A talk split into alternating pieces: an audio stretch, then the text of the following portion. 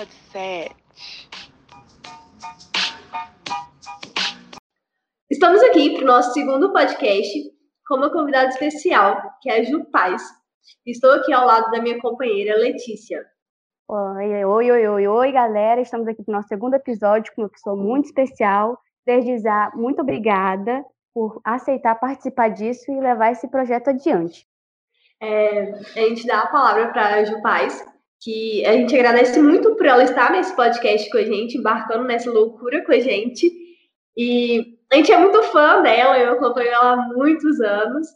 E para a gente é um prazer mesmo estar aqui, Ju. E é com você agora. Oi, oi, pessoal, tudo bem? Meninas, Andressa, Letícia, Adriano também que vai ouvir, mas não está podendo participar agora.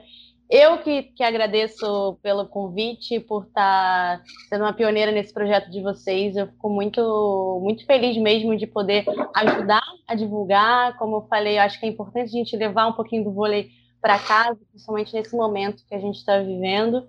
Então, eu que agradeço muito por vocês me acompanharem, acompanharem meu trabalho e me convidarem para participar dessa conversa com vocês, que eu estou super empolgada. É, para a gente é um prazer e uma honra ter você aqui. É, o nosso papo vai ser bem descontraído mesmo, Ju, e bem leve. E a gente queria saber mesmo, assim, é, de onde surgiu as suas inspirações para o voleibol? É, na verdade, é uma história bem engraçada, né? Eu estava, inclusive, conversando com, a, com as meninas ontem no treino, porque eu fazia saltos ornamentais no Maracanã. Não, sério, isso é verdade. E uhum. quando eu tinha 11 anos, a, a técnica chegou para mim, eu era federada, e falou que eu estava muito alta para ser uma saltadora de atleta de saltos ornamentais. Porque geralmente esses atletas são mais baixos, pela característica do esporte. E aí meu pai pensou assim: bom, né, ela está crescendo, vou colocar ela no, no voleibol, né? E meu pai e minha mãe, eles foram federados quando eles eram adolescentes. A minha prima, na época, jogava vôlei de praia já. Ela jogava o circuito carioca de dupla. E meu pai conhecia o Fernando Duarte, que ele é técnico na escolinha de vôlei Bernard, vôlei de praia, no, na Tijuca, no Rio de Janeiro. E me colocou na escolinha. E aí simplesmente as, as coisas fluíram, assim. Foi dando certo, foi dando certo. Do, do vôlei de praia fui para o vôlei de quadra. É, fui dando certo nos dois. Cheguei a jogar vôlei de praia e vôlei de quadra ao mesmo tempo. E aí foi fluindo, foi fluindo. É, fui gostando muito, fui me apaixonando pelo esporte, assim. E aí comecei a assistir jogos e e acompanhar muito mais. E na época que eu era mirim, eu lembro de assistir os jogos do Rexona, que na época era Rexona, lá no Tijuca Tênis Clube, então eu podia acompanhar de pertinho. E aí simplesmente os sonhos foram aumentando, né? As oportunidades foram aparecendo e eu fui agarrando do jeito que deu. E como tá essa adaptação do time inteiro com a pandemia? Como é que tá sendo isso então, para vocês? É, a gente se apresentou aqui em Blumenau é, meio de outubro. E meio de outubro a gente estava podendo treinar com, na verdade, assim, no, na academia precisava ser reduzido, então tinha que dividir bastante. Na quadra também precisava às vezes dividir o grupo porque o protocolo não permitia. E ali em meados de novembro, dezembro, que veio a fase vermelha, a gente não pôde mais treinar com bola, a gente só teve que ficar treinando na academia. É, foi complicado, é difícil assim a gente tentar manter um ritmo sem poder treinar aquilo que a gente faz mas a gente entende que é do momento e siga os protocolos da forma correta. E agora que a gente voltou em janeiro, a gente está podendo treinar. A gente está treinando normal na quadra, está treinando normal na academia. É, eles estão fazendo todos os cuidados que estão tá sendo necessário, tem álcool em gel, é, os treinos de máscara. A gente tem que ir de máscara, treinar de máscara não precisa, mas saiu do treino tem que colocar máscara. Então a gente está tendo que tomar esse cuidado, né? O surto voltou, casos estão cada vez mais altos de novo, né? É muito preocupante, mas a gente está tendo que viver com isso. Não, a gente está parando e treinar e cuidar e ter consciência de tudo, enfim. E é mais ou menos isso. Mas a gente está cuidando, está se preocupando bastante. Mas seguimos firme, né, no treinamento, com o nosso objetivo final, né? Ô Ju, você chegou a pegar Covid ou não? Não peguei Covid ainda. Bom, pelo menos não que tenha testado o positivo ou que eu tenha tido algum sintoma, né? Quando eu estava em casa, é, o meu avô, ele, ele, faleceu de Covid. A minha mãe pegou Covid e eu estive em casa o tempo inteiro, eu e minha família. Logo eu fiz o teste e não peguei. Mãe, que tipo, era o mais provável de acontecer, não aconteceu. E desde então, desde o teste, a gente faz particularmente, não, não, deu nada. Então, eu até agora sigo intocável. Brinca que tem as intocáveis, né? Que ainda não pegaram, graças a Deus. A gente está se cuidando no máximo que pode, assim. Bastante meninas do time pegaram já, mas eu não peguei ainda. Estou me cuidando para não pegar, porque realmente tá complicado, tá cada vez pior, né? É, e como foi a adaptação de vocês nesse, nessa época de pandemia? Tipo, pesou muito para você o seu físico, assim, ou foi bem tranquilo? É, no ano passado, durante a quarentena, que foi aquela surpresa para todos nós, ninguém sabia o que, que, ia ser, como que ia ser. Eu treinei bastante em casa, é, a parte física eu, eu foquei bastante em alimentação também, tentei controlar um pouco mais, apesar da ansiedade tomar conta e a gente querer comer o tempo inteiro, né? Tentei equilibrar bastante a alimentação com a parte física, treinando em casa mesmo. É, acho que consegui, é, na medida do possível, assim, me manter bem. É, a gente se apresentou aqui em outubro, a gente pôde treinar, né? Lógico, com todos os protocolos e restrições, a gente conseguiu treinar um pouco. E em meados de novembro, dezembro, ali, que a fase ficou vermelha aqui em Santa Catarina, a gente não pôde mais treinar com bola. Então, tivemos que só ficar fazendo academia e, enfim, foi um pouco complicado, mas aí já virou o ano e a gente voltou a treinar na quadra e na, na academia. Treinar bem, assim, com algumas restrições, na verdade. Não, às vezes não pode um grupo inteiro na academia, porque tem pessoas. Na quadra, às vezes, precisava dividir um pouco mais. Mas, assim, respeitando todos os protocolos e esse momento que a gente está vivendo, que é muito complicado, a gente precisa ter consciência disso, né? É, que está sendo um momento muito difícil para todos nós. A gente está se adaptando do jeito que dá, assim, né? Respeitando tudo e usando máscara e álcool gel, evitando aglomerações, esse tipo de coisas assim que são é o que está sendo pedido, né? Mas a gente está focando aí no nosso objetivo final, que é o vôlei classificar para a Superliga A no próximo ano e com cuidado a gente está indo. E com certeza vão. Amém. Amém. O pessoal do seu time chegou a pegar e como foi, assim? É, né, na, no ano passado, né, quando eu falei que a gente ia na fase vermelha aqui em Santa Catarina, várias meninas do time pegaram. Várias, várias. Eu acho que 70%, 75% do time pegou Covid, é, teve que ficar afastado, é, foram sintomáticas, tiveram dor de cabeça, perda do olfato paladar, aquele cansaço, a respiração ofegante, elas ficaram bem mal. Mas aí foram isoladas, não puderam ir treinar, a gente teve que tomar um cuidado maior, observar se a gente estava sentindo alguma coisa ou não. Mas agora tá tudo certo, assim. Acredito que eu e mais três, três meninas não pegamos apenas. Que bom. É, como é a convivência entre você é, e as meninas com o treinador também? Como é que é a convivência de vocês? É boa? É estável? Já teve algum atrito assim que maior? É, aquele negócio, né? Um monte de mulher junta, tem hora que a TV bate. É. E a gente só olha uma para outra e fala, eu tô naquela semana, e a gente respeita o espaço de cada um. Mas é, é tranquilo, é saudável.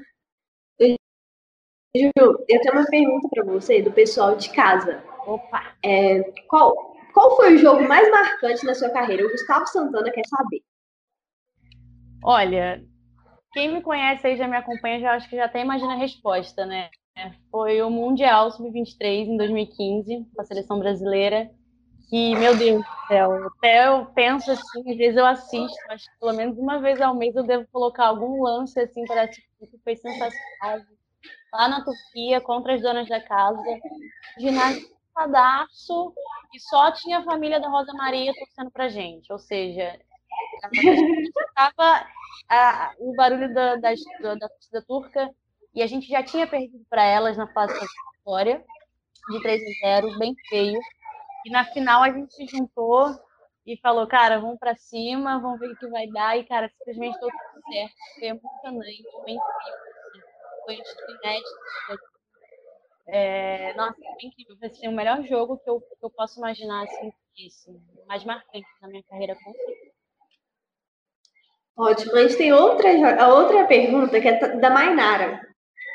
E ela pergunta para você como é ser uma Libra tão boa e ter que lidar com, tanto, com as meninas tão novinhas no, no time do grupo. Bom, primeiramente agradeço aí a Mainara pelo elogio.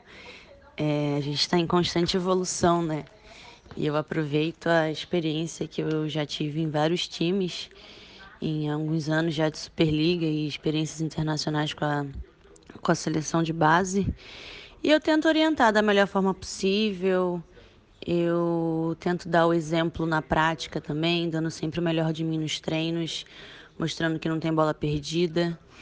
Mas é, é orientando sempre. Elas vêm perguntar bastante coisa e é, eu ajudo, a gente ajuda. Eu aprendo muito com elas também. É, elas são novinhas, cheias de gás, né? E é, é bem legal essa troca, mas eu agradeço aí a, a pergunta da Mainara. Ju, você citou que o jogo mais importante da sua vida foi o Mundial da Seleção Brasileira. Você considera ele mais importante e o que tu mais gosta de assistir? É um título que eu me orgulho bastante. É... Eu, eu tenho vários jogos inesquecíveis, assim, é, que marcaram muito minha carreira. É, times que eu passei, em todas as, as seleções que eu fui, infanto, juvenil sub-23.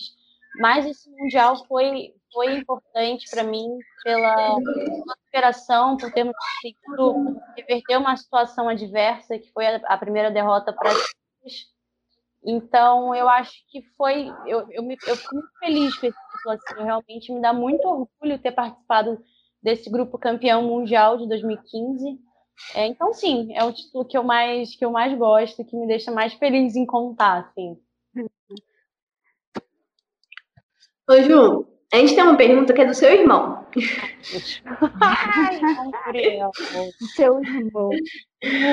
Então, ele perguntou como foi conciliar a carreira de jogadora com a carreira de estudante. Com a carreira não, né? Com os estudos. É, eu tenho na verdade, desde o colégio, será que ele está querendo dizer? Talvez, né? É.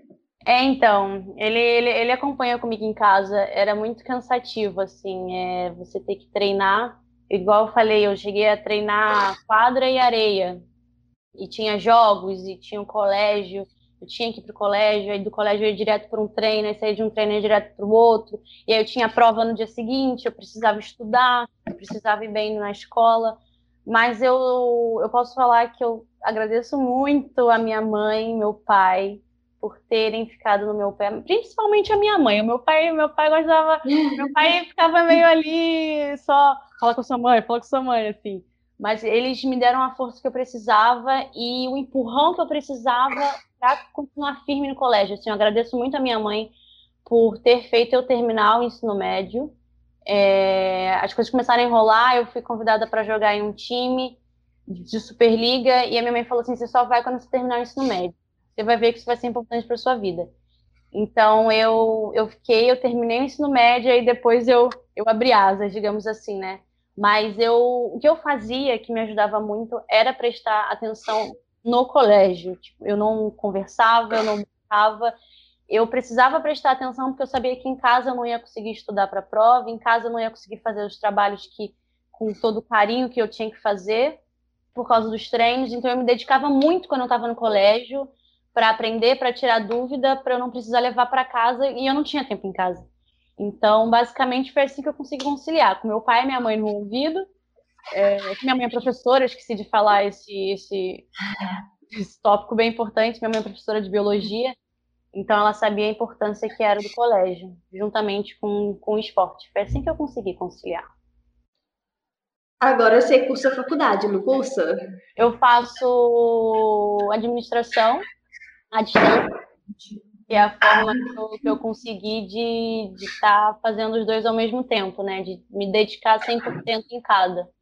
Fazer a faculdade, que é muito importante, e seguir na carreira também. Ô Ju, o que, que você acha do Brasil não ter uma liga da faculdade mesmo, universitária, né? Igual nos países, nos Estados Unidos, por exemplo, tem uma liga universitária de voleibol que é muito forte, coisa que o Brasil infelizmente não tem. O que, que você acha disso? É uma questão cultural, né? Os Estados Unidos, que você está citando como exemplo, eles levam isso muito a sério, sempre levaram a sério o estudo e, e talvez por ser um país que é muito visado é, e é de primeiro mundo, com, bom, com ensino que é super qualificado, né, de, de universitários, eu acho que muita gente vai para lá e eles acabaram conseguindo juntar os dois. Infelizmente, o Brasil ainda é, não tem essa, essa junção, né, que seria muito importante, forte com o estudo e, e fazer a gente se dedicar no, no, estudo e ter uma liga universitária que faça a gente estudar e jogar ao mesmo tempo. Seria muito interessante, né? Eu fico triste, mas eu acho que, que o Brasil pode estar, ainda pode acontecer. Acho que as coisas estão sendo, como é que eu posso dizer? Está é, tudo sendo meio que olhado agora de forma diferente, né? Tá todo mundo olhando tudo de forma diferente, está ressignificando muita coisa. Então, acredito que de repente no futuro, quem sabe, espero muito, torço muito para que isso aconteça, né? Que a gente consiga conciliar o estudo, que é muito importante, com o esporte, que também é muito importante. Ótimo, É, deixa eu te perguntar: é, existe algum treino específico para a sua posição? Sabemos que você é líbero e é um pouco diferente do que o resto do time faz, né? Você não faz ponto.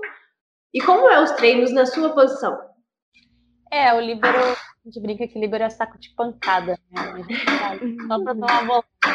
Mas sim, tem um treino diferenciado. É, a gente treina duas vezes no dia. A gente treina de manhã, que é uma parte mais técnica, que é mais específica, e à tarde, é uma parte que a gente chama de volume, que é a parte tática, que é onde que é o, o jogo de vôlei mesmo.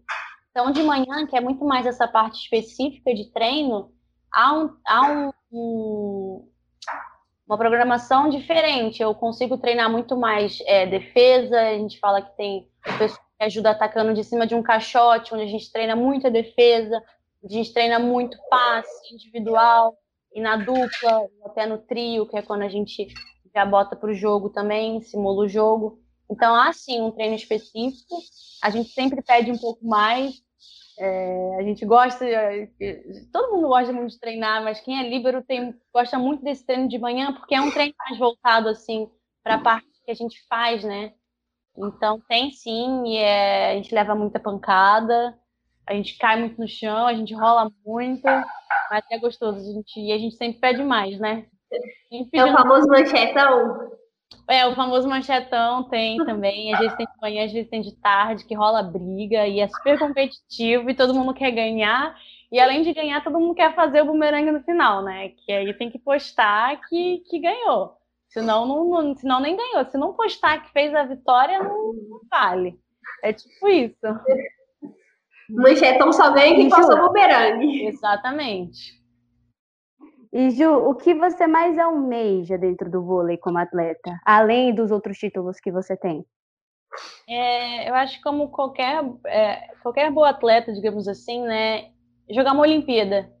Acho que é o auge de qualquer atleta é participar de uma Olimpíada, que é um campeonato que, nossa, não tem nem, nem palavras para dizer o que deve ser. Não tem comparação. Né? A gente que assiste já acha incrível o evento que é, imagina participar, né? E, então seria isso. Eu tenho muita vontade de jogar fora de ter uma experiência internacional, de ver, é, vivenciar outras culturas, outras formas de lidar com o esporte. Então acho que acredito que seja isso, assim. Eu almejo.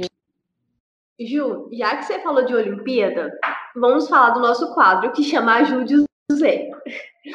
O que, é o quadro Ajude o Zé? Monte a seleção que você levaria para Tóquio 2020, que no caso é em junho, né? Desse ano. Gente, esse Ajude o Zé realmente alguém.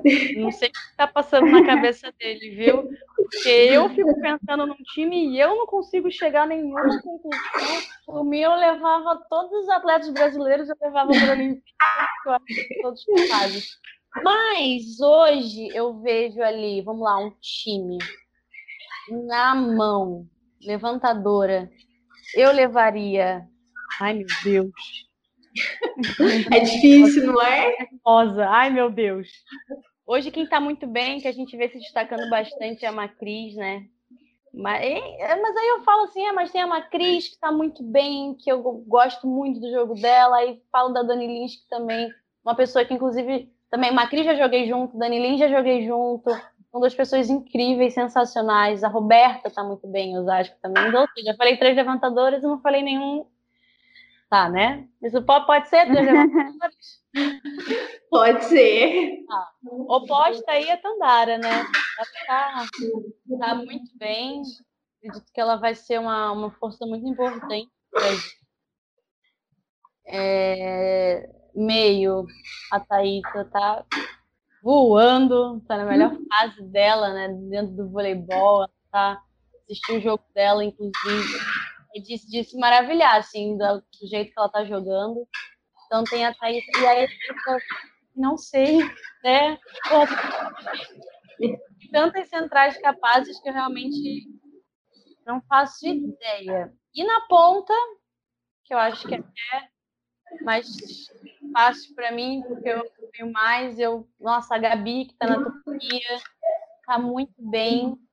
A Natália também, tá muito, muito, muito bem. Tem a Fernanda Garay. Enfim, eu acho que o Brasil tá, tá bem de jogador, assim. De líbero, a Bright, eu acho que ela merece para uma merece para a Olimpíada, acho que pelo trabalho dela. Eu sou, sou muito fã da pessoa, Camila Bright, da atleta Camila Bright, que ela merece uma Olimpíada, ela tá jogando bola para ir para a Olimpíada e, e, arrebentar, assim. Então, acho que o Brasil está bem servido em todas as posições. Acho que o Zé vai ter uma cabeça muito grande, boa sorte, Zé. Nem eu, eu não consigo. O quadro ajuda, ajuda Zé, né? Ajuda o Zé. Eu, desculpa, Zé. eu fico essa porque nem eu sei. Ele te perdoa, né? Ele te perdoa, Ai, ufa. Nessa. Então tá bom. Não, mas já ajudou bastante. Colocou as ponteiras, as centrais e a livre me ajudou muito. Ah, meio caminho andado, né? É. É uma. Ele vai ter muito trabalho agora nessa Olimpíada, porque a gente realmente tem jogadoras muito boas e muito qualificadas para poder ir para Tóquio. Então. Com certeza. É, eu só acrescentaria a Bruno Honório ah, e a Rosa bem, é verdade. Elas estão muito bem. É que eu não tenho, eu não tenho acompanhado muito os outros campeonatos internacionais. Eu estou muito focada aqui na Superliga, assistindo e tudo mais, mas tenho visto bastante postagens sobre a Bruna, sobre a Rosa, que está voando na Liga Italiana também. A Bruna, a Polônia, está muito bem. É verdade, tem, tem, tá vendo? Tem muitos jogadores que, meu Deus do céu. Você vai ter trabalho. Vai. Então, Ju, estamos chegando no final do nosso podcast. Foi um prazer para a gente ter você aqui nesse nosso segundo podcast. E a gente realmente agradece a sua presença. A gente ficou muito honrado de poder te entrevistar. E com você, Letícia.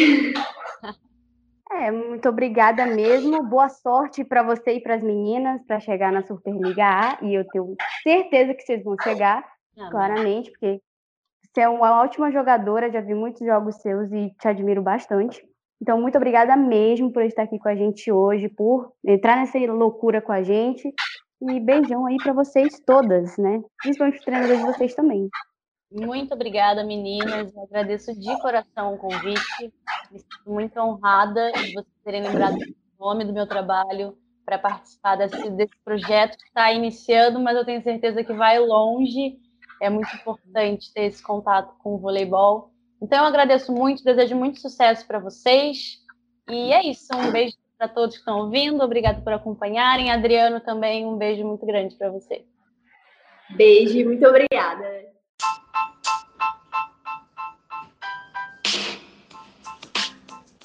Pode ser.